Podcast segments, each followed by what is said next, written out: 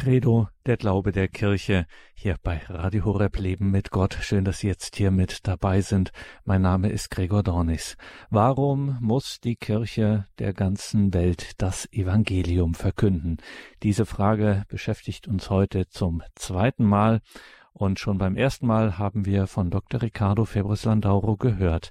Diese Frage, warum muss die Kirche der ganzen Welt das Evangelium verkünden, das ist keine allgemeine, keine administrative, keine logistische Frage, das ist eine Frage aus dem Herzen unseres Glaubens, unseres Lebens mit Gott und was aus ihr folgt, das geht sowas an unsere Substanz kaum zu fassen. Ricardo Febres Landauro ist Familienvater, Arzt und er ist Missionar der Jüngergemeinschaft Feuerstrom. Feuerstrom.com. Ricardo Febres Landauro ist uns nun zugeschaltet. Grüße Gott, guten Abend, Dr. Febres. Einen schönen guten Abend, Herr Dornis. Eine Freude, hier bei Ihnen zu sein. Liebe Hörerinnen und Hörer, schauen Sie in die Details zu dieser Sendung. Dort finden Sie einen Link zur Jüngergemeinschaft feuerstrom.com eine feurige Familie Jünger Jesu miteinander, füreinander und für den Herrn. Und wenn Sie dort sind, auf feuerstrom.com finden Sie auch eine Einladung zum Adventsseminar. Und das Wort ist Fleisch geworden. Vom 9. bis 11. Dezember findet dieses Adventsseminar der Jüngergemeinschaft Feuerstrom statt. Sprechen wir dann in dieser Sendung gleich nochmal jetzt. Aber genug der Vorrede, Dr. Febres. Wir schauen auf die Kirche und auf das Evangelium. Was steckt da alles für unseren Weg mit Gott drin. Sind wir sehr gespannt auf Ihre im ja, Wortsinn geistliche Betrachtung, Ermutigung, Stärkung. Vielen herzlichen Dank. Wollen wir mit einem Gebet beginnen? Allmächtiger Vater, wir danken dir, Herr, dass du deinen Sohn, das Wort, zu uns gesandt hast dass du deinen Sohn gesandt hast, um uns zu erlösen, um uns zu retten, um unsere Herzen aus Stein, aus unserer Brust zu nehmen und uns Herzen vom Fleisch zu geben. Wir bitten dich, Vater, dass du jeden einzelnen Zuhörer jetzt und in Zukunft segnest, dass du jeden einzelnen segnest, der vielleicht auch nur ganz kurz einschaltet. Vater, Leit unsere Gespräche, leit unsere Worte und erfülle uns mit deinem Geist, damit wir das Licht deiner unfassbaren Liebe erblicken und weitergeben können. Heilige Jungfrau Maria, du bist unsere Mutter. Bete für uns. Bete für uns, dass unsere Herzen groß gemacht werden, um die Liebe des Vaters beinhalten zu können. In Jesu Namen. Amen. Es war schon mittlerweile, ich denke, es sind schon ja, elf Jahre her, das war im Jahr 2011, da war ich in der Stadt New York. Ich war dort gerade gelandet in, in eines der vielen Flughäfen, die sie dort haben. Ich weiß nicht mehr in welchem, vielleicht war es LaGuardia. Und, und ich bin in ein Taxi gestiegen. Es gibt dort in New York Taxis noch und nöcher typische Yellow Cab, gelbe Taxi. Und, ähm, und ich habe das getan, was ich äh, immer wieder in, in Taxis mache, und zwar ein Gespräch mit dem Taxifahrer anfangen. Und so wie sich das herausgestellt äh, hat, war der Taxifahrer ein, ein Yusuf und er erzählte mir, ich, ich bin Moslem und er war ganz stolz darauf, Moslem zu sein. Und äh, was, was hast du für einen Glauben, fragte er mich. Und äh, ähm, ich sagte ihm, ich bin gläubige Christ, ich bin römisch-katholisch. Und, ähm, und er, er fragte mich, habt ihr auch ein heiliges Buch? Und er sagte, ja, wir haben ein heiliges Buch, das ist, das ist die Bibel, das ist das Evangelium, die Bibel, Altes und Neues Testament. Und dann äh, fragt er mich, um, um wie oft hast du das schon gelesen? Und, und äh, ich habe mir dann selbst ein bisschen auf die Schulter geklopft und dachte mir, ja, ist die richtige Frage. Ich habe das zweimal gelesen.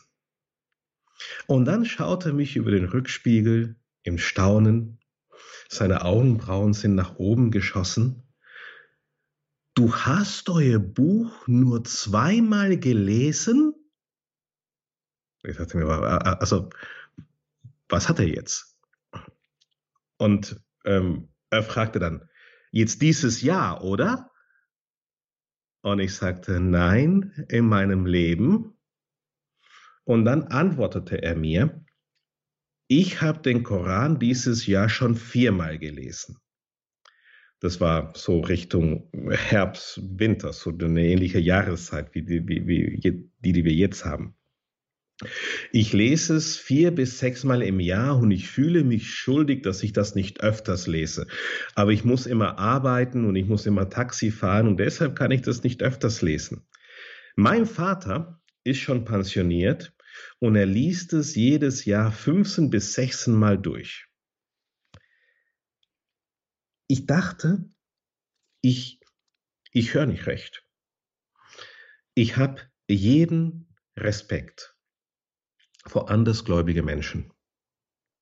Und ich denke, manchmal können wir uns eine Scheibe von ihrem Glauben oder von ihrem Eifer abschneiden.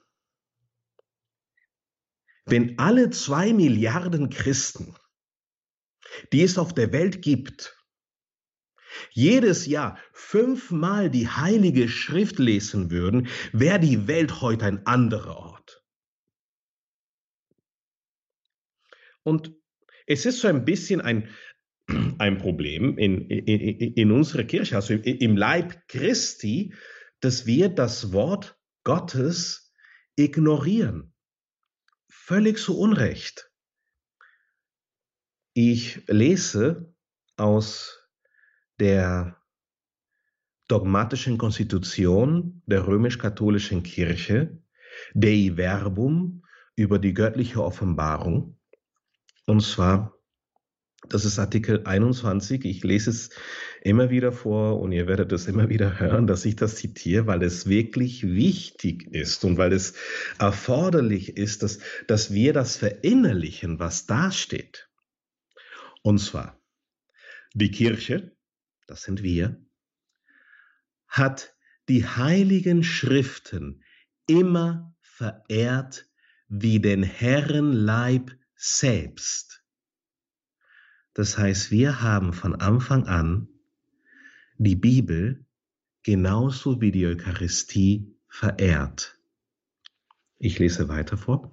Weil sie vor allem in der heiligen Liturgie vom Tisch des Wortes Gottes wie des Leibes Christi ohne Unterlass das Brot des Lebens nimmt und den Gläubigen reicht.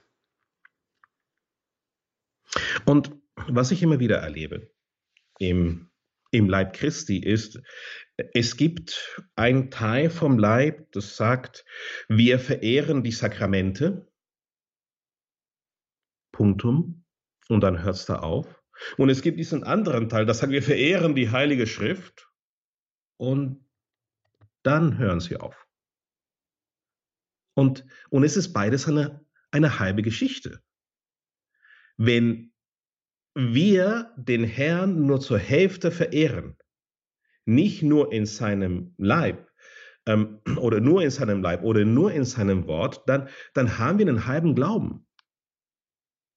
Und, und dann kriegen wir halbherzige Resultate. Ich denke, dass wir die Kirche eine Verantwortung dafür tragen, was heute auf der Welt los ist. Ähm, wenn, wenn es Kriege gibt, ist es, weil wir in den vergangenen 2000 Jahren die Botschaft anscheinend nicht wirklich durchgebracht haben, nach Hause gebracht haben, dass Kriege keine gute Idee sind. Du sollst nicht töten. Und wenn es uns nicht gelungen ist, für Frieden hier auf Erden zu sorgen, dann denke ich, kann, ich's, kann es vielleicht daran liegen, dass dass unser Glaube nicht vollständig ist, dass wir vielleicht nur die Sakramente oder nur die Heilige Schrift verehren im besten Fall oder vielleicht gar keines.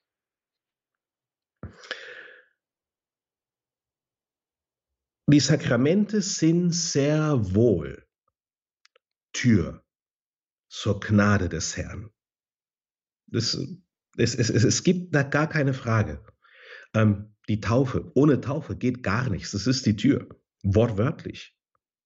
Nun, das Evangelium Die Heilige Schrift ist der Schlüssel zur Tür der himmlischen Gnade. Nun, um das Evangelium zu verkünden, müssen wir das Evangelium erstmal lesen. Wir müssen das Evangelium kennen. Worum geht es im Evangelium? Im Evangelium geht es um Jesus. Die zentrale Figur, die zentrale Person des Evangeliums ist Jesus selbst. Und das beschränkt sich aber nicht nur auf das Neue Testament oder der neue Bund, wie man das auch, auch übersetzen kann, sondern das betrifft auch hier unser Altes Testament, den alten Bund. Warum ist es so? Jesus, wie wir alle wissen, war ein Jude. Er gehörte zum Volk Israel. Er war ähm, Sohn Davids aus, aus dem Stamm der Judäer. Die Jungfrau Maria war vom Stamm Judas. Er kam aus Galiläa, ähm, Bethlehem. Und jede jüdische Junge musste damals und muss es heute noch die Heilige Schrift auswendig lernen. Es ist eine unglaubliche Leistung. Also sie, ihr könnt nach Jerusalem reisen, ihr seht dort die, die junge Kinder, an der Westmauer vom Tempel, wie sie dann die Heilige Schrift rezitieren, die Tora, ähm, die ähm, Propheten und die Schriften außerhalb der Tora und sie rezitieren das den ganzen lieben Tag lang, so dass sie dann ihre Bar Mitzvah empfangen können oder die entsprechenden Rituale empfangen können, die dann ähm, ähm bedeuten, dass sie zu einer erwachsenen Reife gelangt sind, zu einer erwachsenen Glaubensreife. Ähm, Jesus hat wie jeder jüdische Junge die Heilige Schrift auswendig gelernt. Das heißt, das war ein Teil von ihm. Das gehörte zu seiner Psyche, zu seiner Art und Weise zu denken, zu seiner Art und Weise, wie er die Welt betrachtet hat. Jesus hat die Welt, wenn man als Mensch, ähm, wenn man so will, äh, durch, durch die Brille der Heiligen Schrift betrachtet, gesehen, erlebt. Ich gehe mal zu Römer, Kapitel 12, Verse 1 und 2.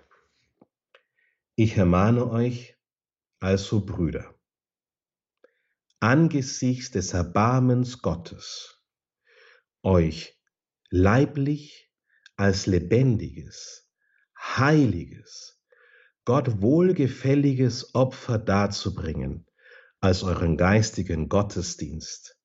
Passt euch nicht dieser Welt an, sondern gestaltet euch um, indem ihr euer Denken erneuert, damit ihr beurteilen könnt, was der Wille Gottes, was gut, ihm wohlgefällig und vollkommen ist.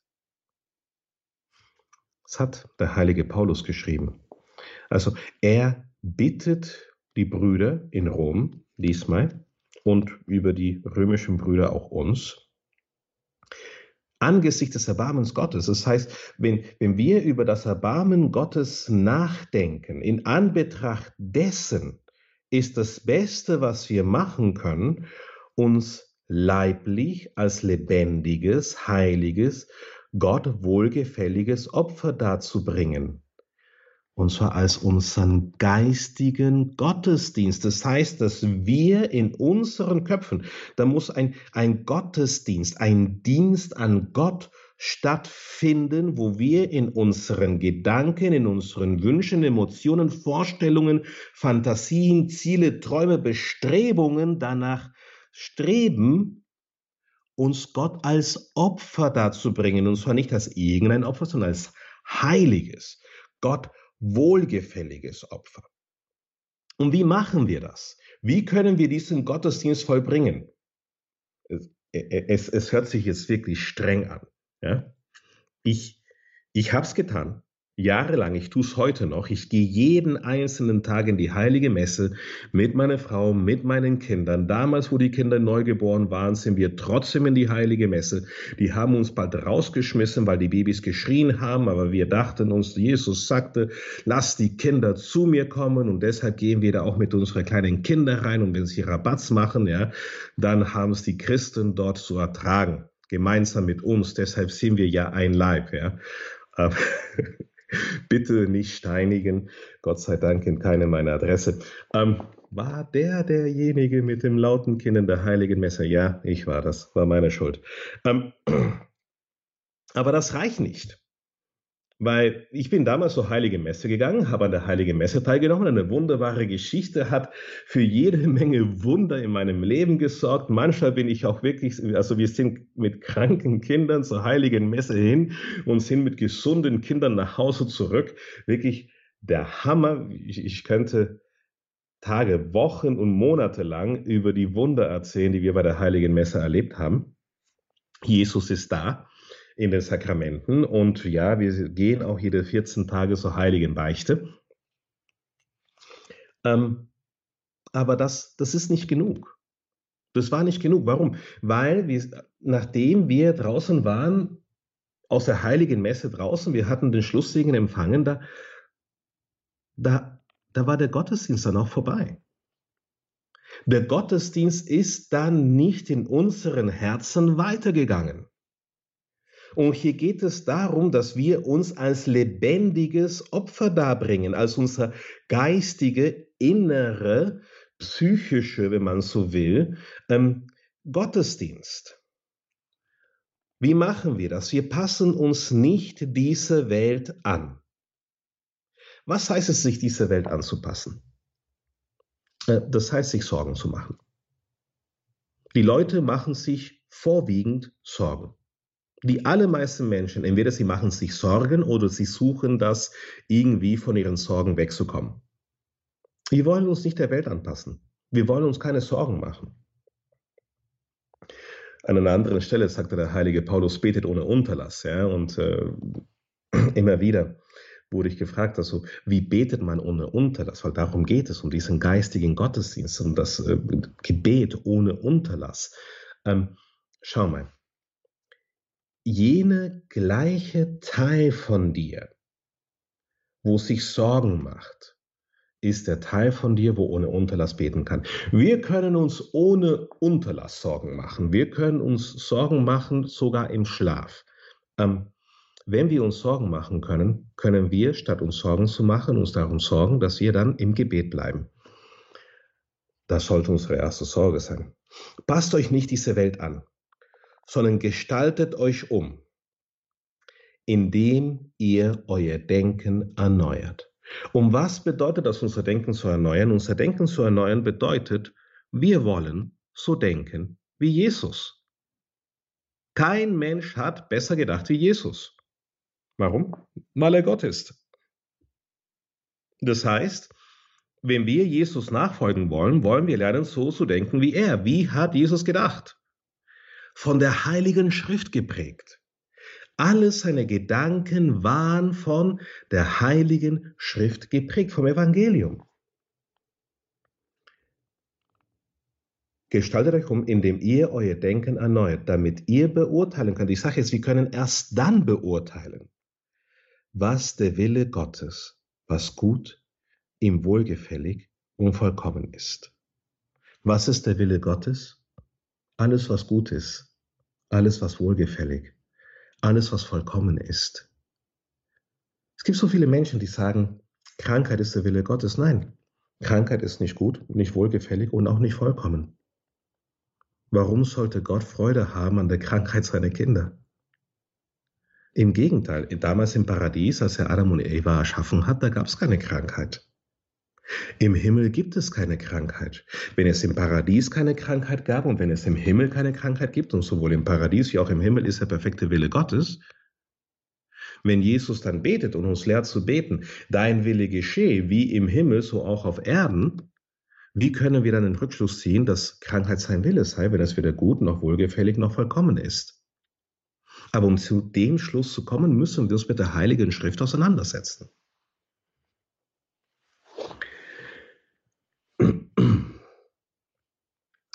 Wir erneuern unser Denken, indem wir lernen, so zu denken wie Jesus.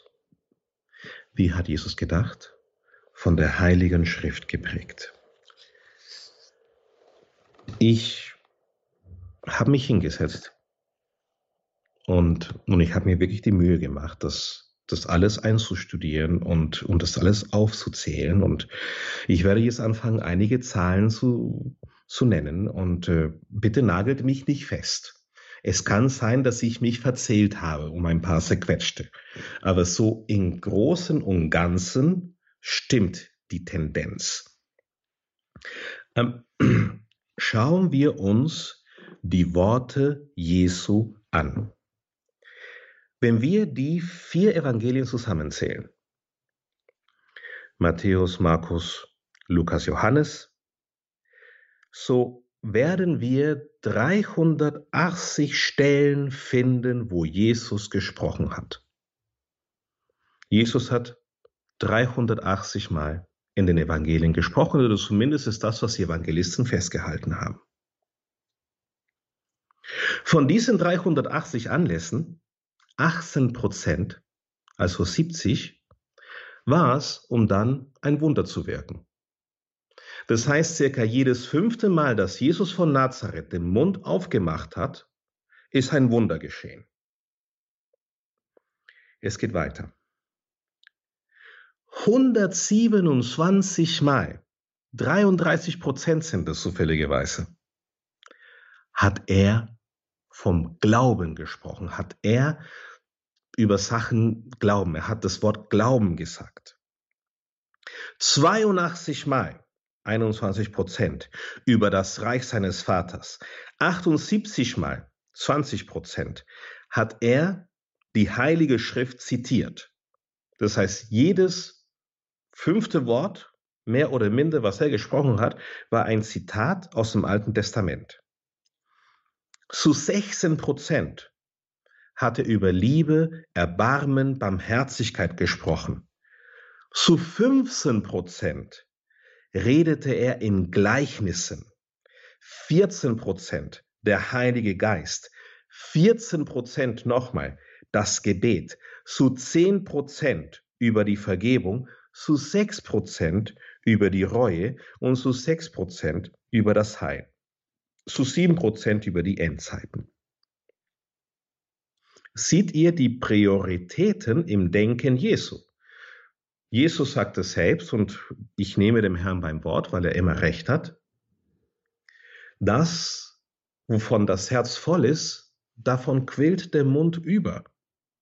Das heißt, Jesus hatte ganz viel Glauben in seinem Herzen. Glaube war ihm sehr wichtig so wichtig, dass er dem Glauben, dem Akt des Glaubens, dem ähm, Glaubensverb, Tätigkeitswort an sich, wie wir glauben, was wir glauben, ähm, wie groß oder wie klein unser Glauben ist, ein Drittel seine Worte gewidmet hat.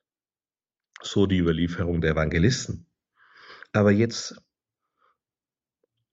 mal festhalten. 380 Mal hat er gesprochen. 303 Mal hat er da seinen Vater erwähnt. 80 Prozent. 80 Prozent der Gedanken, die Jesus geäußert hat, hatten was mit seinem Vater im Himmel zu tun. Hm? So hat Jesus gedacht. Vater im Himmel. Der Glaube deiner Kinder, die wir zu deinem Reich führen möchten. Durch dein Wort, durch deine Liebe. Wie kann ich es ihnen zu verstehen geben? Hm? Das, das waren die Gedanken Jesu als Mensch. Unser Denken zu erneuern bedeutet, dass wir lernen, so zu denken, wie Jesus gedacht hat. Ist dein Vater im Himmel der Mittelpunkt deines Denkens? der Löwenanteil deines Denkens? Nun, wenn wir das Alte Testament betrachten, was Jesus immer wieder gerne, sehr häufig zitierte, so sehen wir das gesamte Werk, alle Bücher des Alten Testamentes haben Jesus zum Mittelpunkt. Die zentrale Aussage der Heiligen Schrift ist Jesus, der Sohn Gottes, der Messias.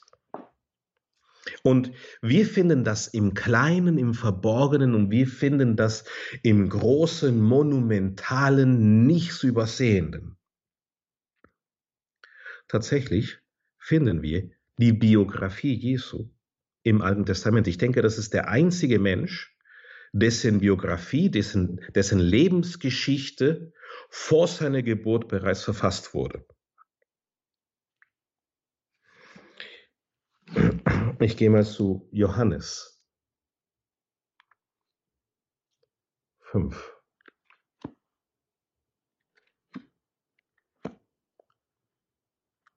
Im Johannes Kapitel 5, Vers 39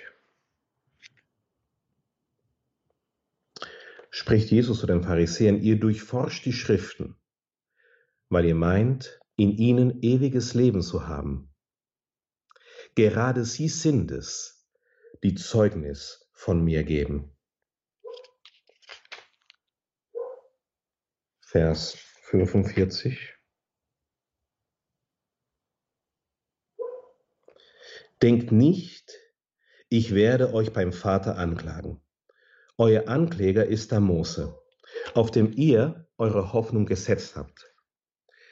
Denn wenn ihr Mose glauben würdet, würdet ihr auch mir glauben, denn von mir hat er geschrieben. Ich gehe mal zur Apostelgeschichte, Kapitel 10, Vers 43.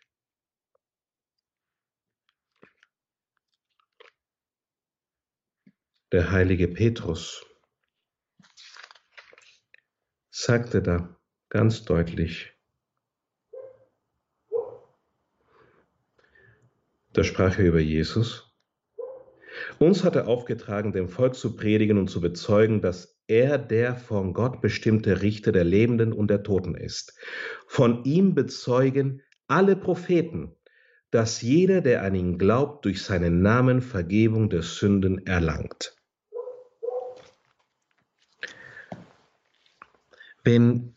Wenn wir diese Worte hören, so, so muss unser Herz die Frage stellen, was ist es, was, was Petrus erkannt hat? Wo hat er das gesehen in den Propheten? Und wenn man sich aber damit auseinandersetzt, wird die Frage eine andere. Wie konnte ich das nicht zuvor sehen? Es ist so deutlich da. Und es ist so ein bisschen die Erfahrung der Emmaus-Jünger. Wir wissen, ähm, das war nach der Kreuzigung und Auferstehung Jesu, wo ähm, die Emmaus-Jünger ein bisschen enttäuscht waren. Sie waren traurig, weil sie hatten einen ähm, königlichen, militärischen Messias erwartet. Aber jetzt äh, war Jesus tot und die Leiche war weg und, äh, und sie haben es nicht verstehen können. Ähm, ich gehe mal hier zu Lukas 24. 32. Und, und dann ist ihnen Jesus begegnet, aber sie haben ihn nicht erkannt, weil ihre Augen wohl verschleiert waren. Sie konnten ihn nicht erkennen. Und Jesus hat angefangen, ihnen zu erzählen und, ähm, und ihnen die gesamte heilige Schrift zu eröffnen.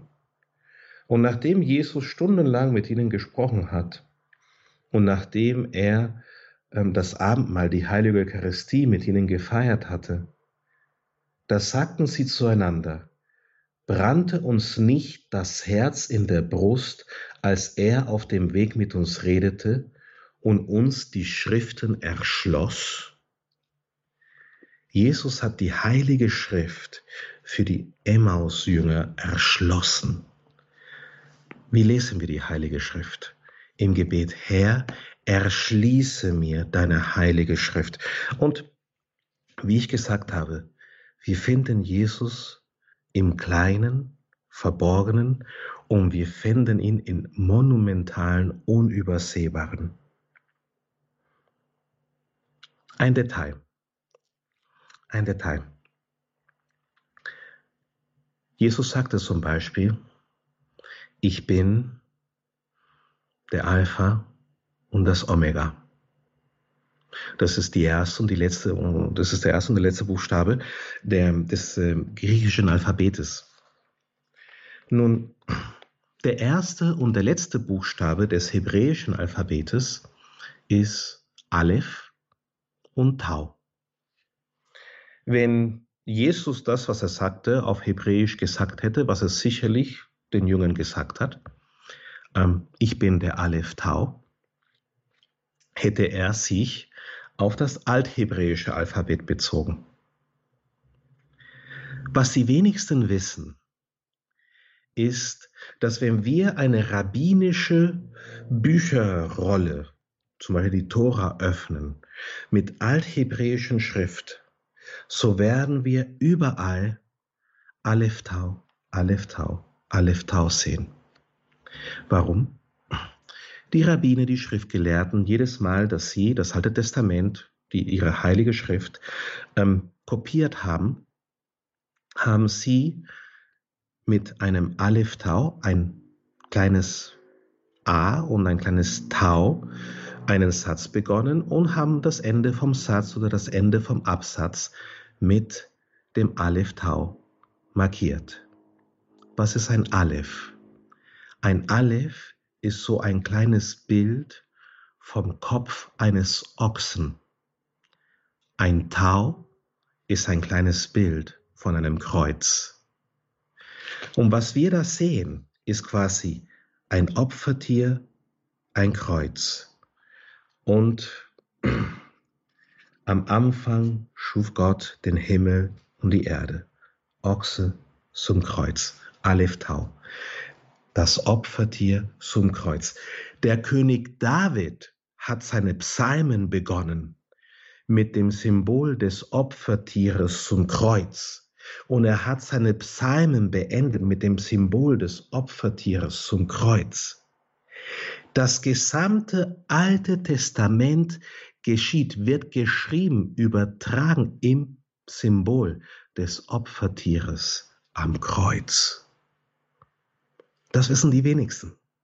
Warum? Weil ähm, leider Aleph Tau, AT, hat keine Bedeutung, was ich übersetzen lassen würde. Und so ist es in keines der Übersetzungen übersetzt.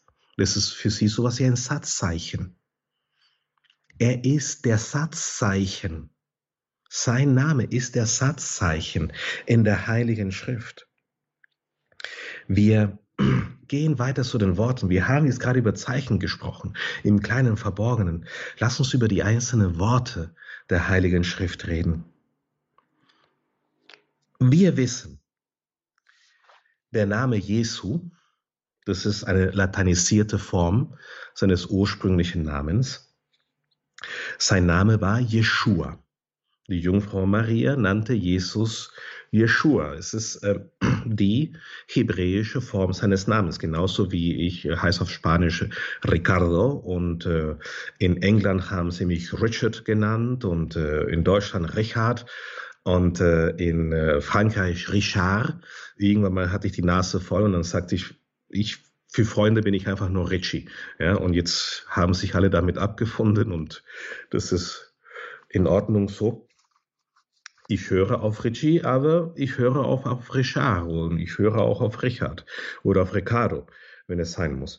Ähm, Jesus hört auf uns, wenn, wenn wir Jesus sagen und er hört auf die Franzosen, wenn sie Jesus sagen und äh, auf die Engländer und Amerikaner, wenn sie Jesus sagen ähm, und auf die Spanier, wenn, wenn die Spanier Jesus beten. Nun, die Hebräer nannten ihn Jeshua. Lukas 1,31, Matthäus 1,21, der Engel kam zur Jungfrau und sagte, du wirst dein Kind empfangen und du wirst ihn Jeshua nennen. Was bedeutet Jeshua?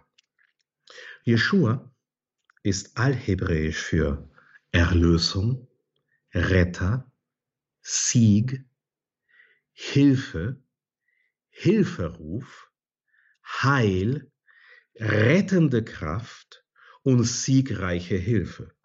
Das ist, was Jeshua bedeutet. Ich lese aus Genesis vor.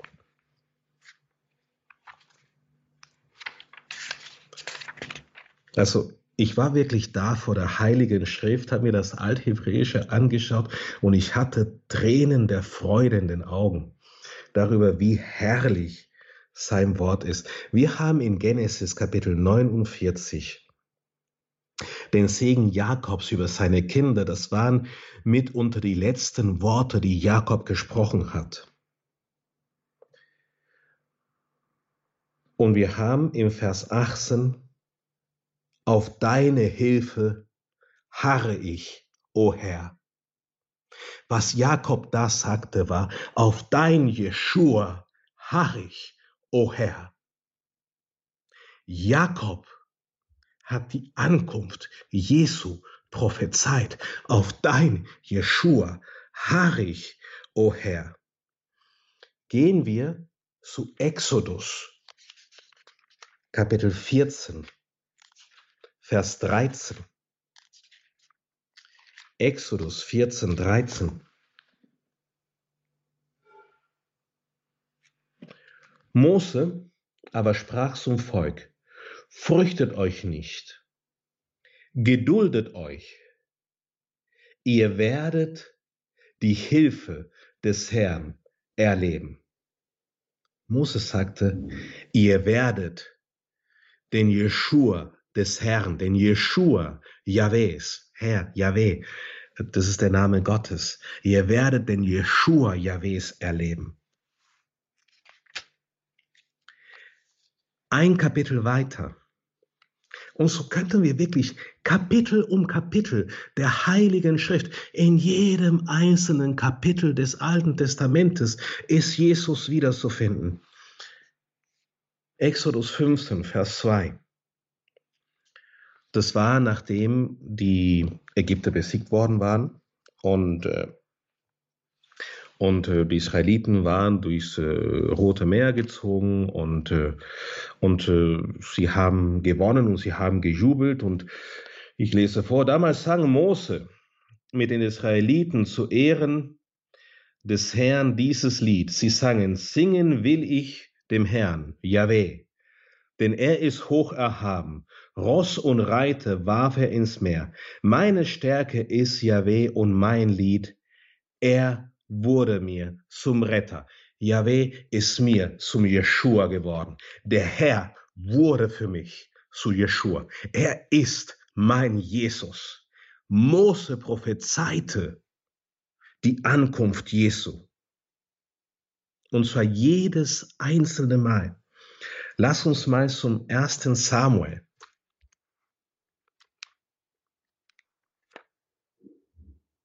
Wie Petrus sagte, alle Propheten haben Zeugnis von Jesus gegeben. Es war unmöglich, dass ein Prophet vom Heil spricht, vom Heil Gottes spricht, ohne den Namen Jeschua in den Mund zu nehmen.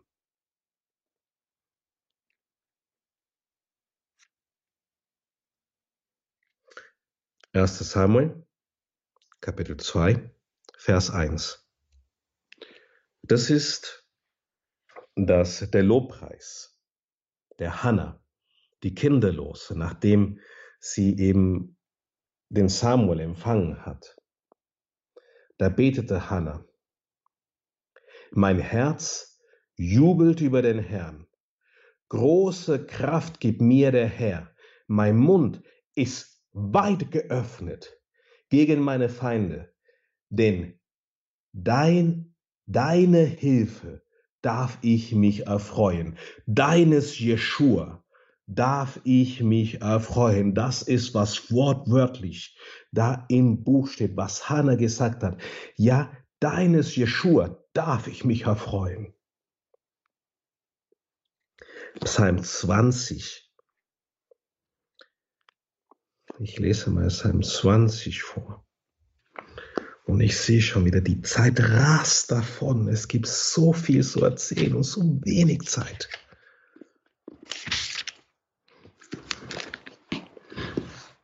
Eines Tages werde ich lernen, werde ich lernen, meine Vorträge kürzer zu halten.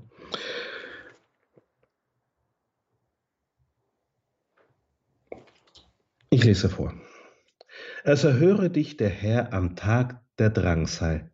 Jakob Gott, er möge dich schützen. Er sende dir Jeschua, Hilfe, Sieg vom Heiligtum. Vom Zion aus steh er dir bei. Er gedenke all deine Opfer, deine Ganzopfer, finde Gnade vor ihm. Er gebe dir, was verlangt dein Herz, Erfüllung, gewähre er all deinen Plänen, so werden wir deines Sieges, deines Jeschua uns freuen, so werden wir uns über dein Jeschua freuen. Die Banner erheben im Namen unseres Gottes. Wir werden uns deines Jeschua freuen und die Banner heben im Namen unseres Gottes. All deine Bitten erfülle, Herr. Nun weiß ich, Sieg, Jeschua, hat der Herr verliehen seinem Gesalbten. Er hat ihn erhört von seinem heiligen, von seinem heiligen Himmel in der Kraft seines siegreichen Rechten. Nun, da kommt das nächste Wortspiel. Sein Gesalbter. Gesalbt althebräisch, Meshia, Jeshua, Hamashia. Jesus ist der Gesalbte. Der König David hat darüber geschrieben. Grob 1500 Jahren vor Christi Geburt. Nun, wir finden solche Wortspiele immer wieder in der Heiligen Schrift. Ein anderes wichtiges Wort ist Mosche. Mosche ist der Name des äh, Propheten Mose, ähm, bedeutet der Gerettete. Moschee ist ein Synonym von Jeshua. Jeshua ist Moschee. Rettung, ähm, Befreier, Heil. Jeshua ist ein etwas stärkeres Wort, hat eine größere Betonung im Althebräischen wie Moschee. Zumindest ist das, was ich gelernt habe. Ähm, wie gesagt, bitte nicht festnageln, das ist mein althebräisch Selbststudium. Ähm, hat ein, eine stärkere Bedeutung wie Moschee. Nichtsdestotrotz, Mosche, Moschee und Messiah sind miteinander verwandt. Und so wird es klar, auch für, für den jüdischen Verstand. Jesus ist der Messias. Warum? Die, Heil, die, die ganze heilige Schrift gibt Zeugnis davon. Ähm, ich gehe mal zu Exodus, Kapitel 2.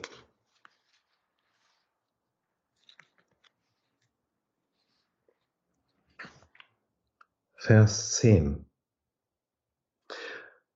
Als der Knabe größer geworden war, brachte sie ihn der Tochter des Pharao. Diese nahm ihn als Sohn an und nannte ihn Mose, denn sie sagte, aus dem Wasser habe ich ihn gezogen, aus dem Wasser habe ich ihn gerettet. Gehen wir dann zu Jesaja.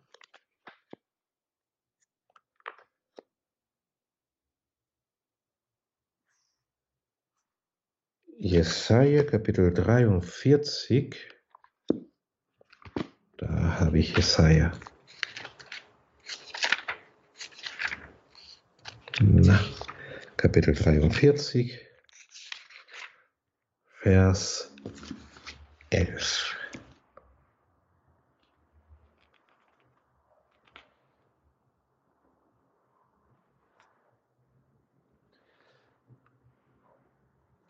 Ja, er wird kommen. Oh, nee, jetzt bin ich bei Jeremia. Verzeihung. Da, Jesaja.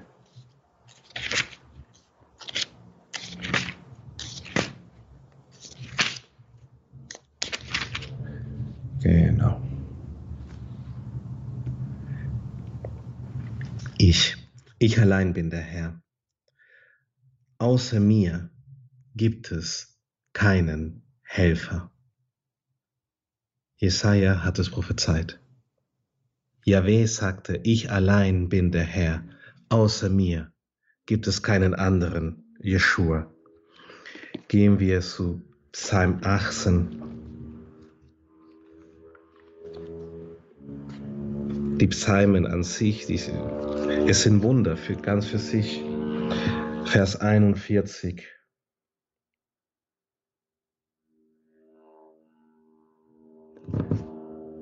Psalm 18, Vers 41. Meine Feinde jagst du in die Flucht, und die mich hassen, die hast du vernichtet. Sie schrien, doch es fand sich kein Retter. Sie schrien zum Herrn, doch er hörte sie nicht. Sie haben kein Jeschua gefunden, die Feinde. Ich gehe mal zu Vers 51.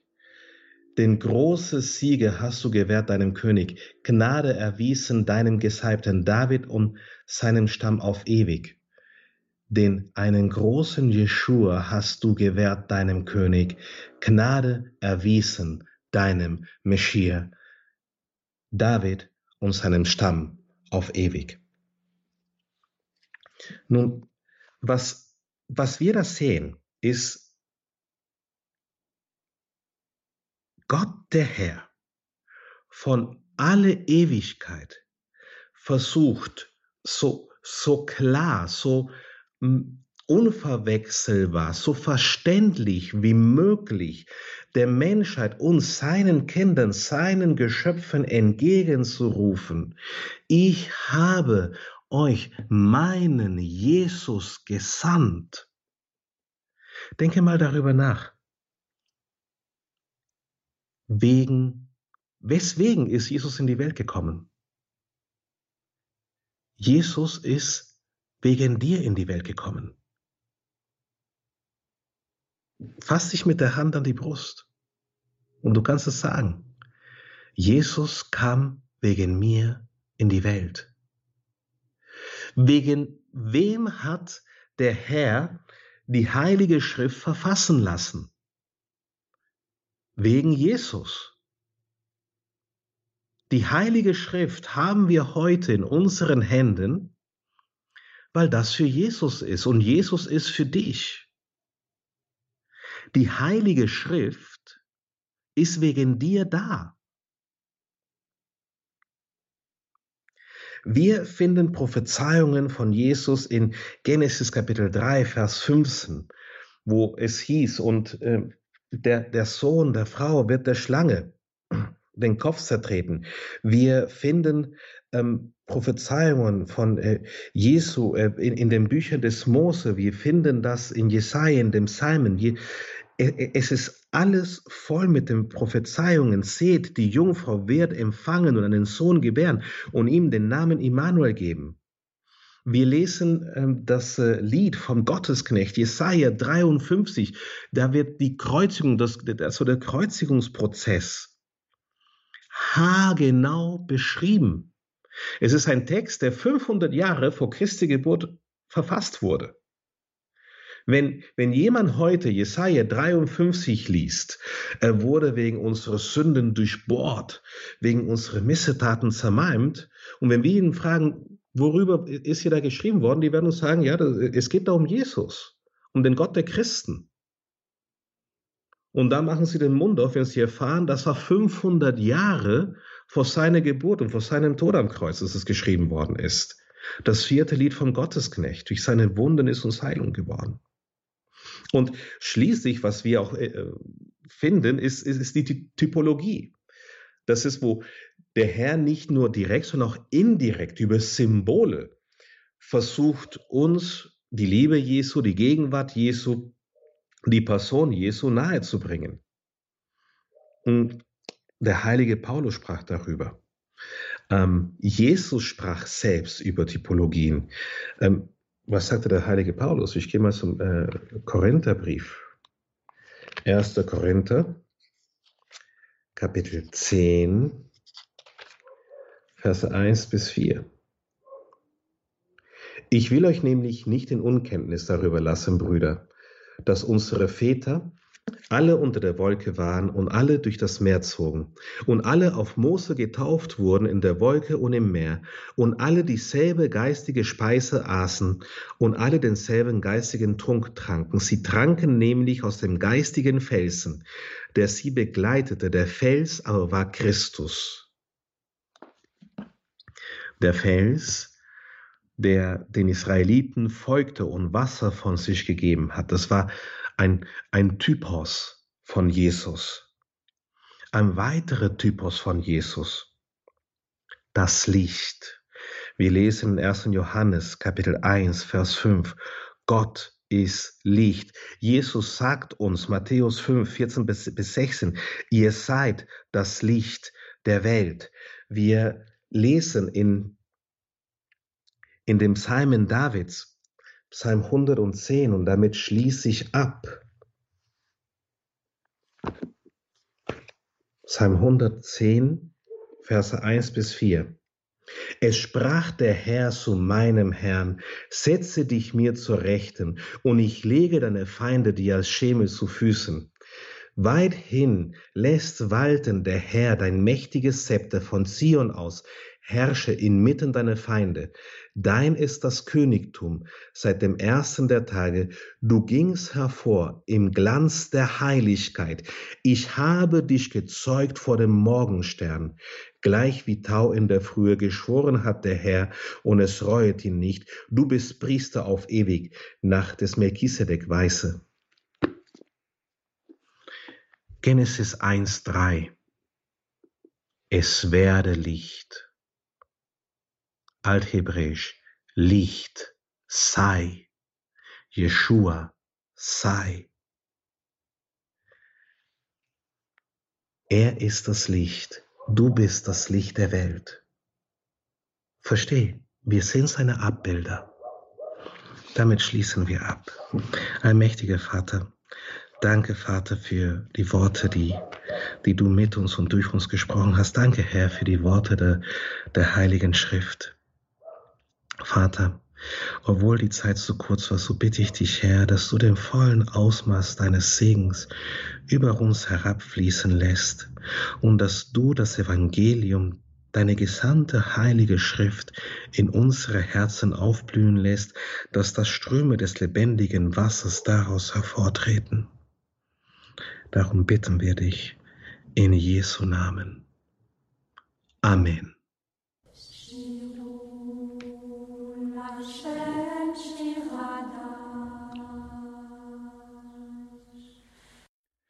ungewohnte Klänge um diese Zeit aus dem heiligen Land, aus Beit Gemal, aus von den Schwestern der monastischen Familie von Bethlehem mit einem gesungenen Psalm.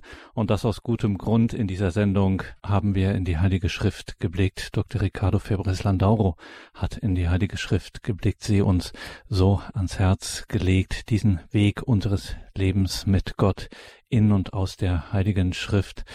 Dr. Febres, ich habe es am Anfang der Sendung gesagt, Sie von der Jüngergemeinschaft Feuerstrom laden ein zu einem Adventsseminar vom 9. bis 11. Dezember, steht unter dem Motto und das Wort ist Fleisch geworden. Brauche ich eigentlich fast nicht mehr fragen, was alle, die dort teilnehmen möchten und dort teilnehmen werden, dort bei diesem Adventsseminar erwartet vom 9. bis 11. Dezember ich, hoffe, ich bete, ich meine, die, die, wir können nicht die Zukunft vorhersagen, aber ähm, am Ende, unterm Strich, geht es um die Nachfolge Jesu. Wir wollen Jesus immer besser verstehen, um ihn immer besser nachfolgen zu können. Ähm, das Wort ist Fleisch geworden. Das, das sollte die Wirklichkeit sein, die wir Tag für Tag leben. Das Wort sollte in uns Fleisch werden. Und ich berufe mich da auf den Katechismus der katholischen Kirche. Ähm, und zwar Artikel 1710. Christus macht dem Menschen sein eigenes Wesen voll kund und erschließt ihm seine höchste Berufung. Willst du wissen, wer du bist? Schau zu Jesus und und das ist, was, was wir da machen. Wir möchten mehr über Jesus erfahren, um so auch mehr über uns selbst erfahren und mehr erfahren, wie wir dieses Wort, was Jesus ist, auch im Fleisch, in unserem Leben, in unserer materiellen Realität leben können.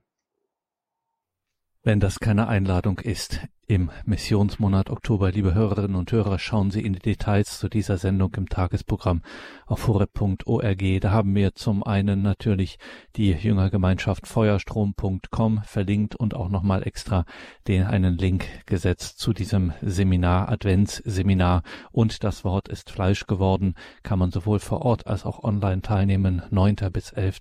Dezember, das Adventsseminar von Feuerstrom und das Wort ist Fleisch geworden.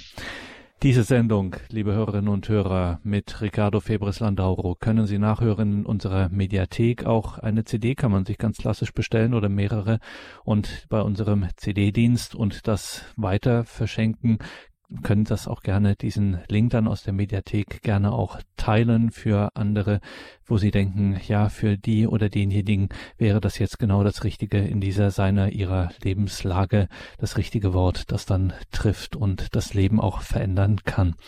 Hier folgt jetzt um 21.30 Uhr die Reihe Nachgehört. Bleiben Sie dran. Viel Freude hier im weiteren Programm. Danke, Ricardo Febres Landauro. Wir freuen uns auf das nächste Mal. Danke für die heutige Stärkung und Ermutigung in und mit der Heiligen Schrift. Mein Name ist Gregor Dornis. Ich wünsche Ihnen allen einen gesegneten Abend und eine behütete Nacht.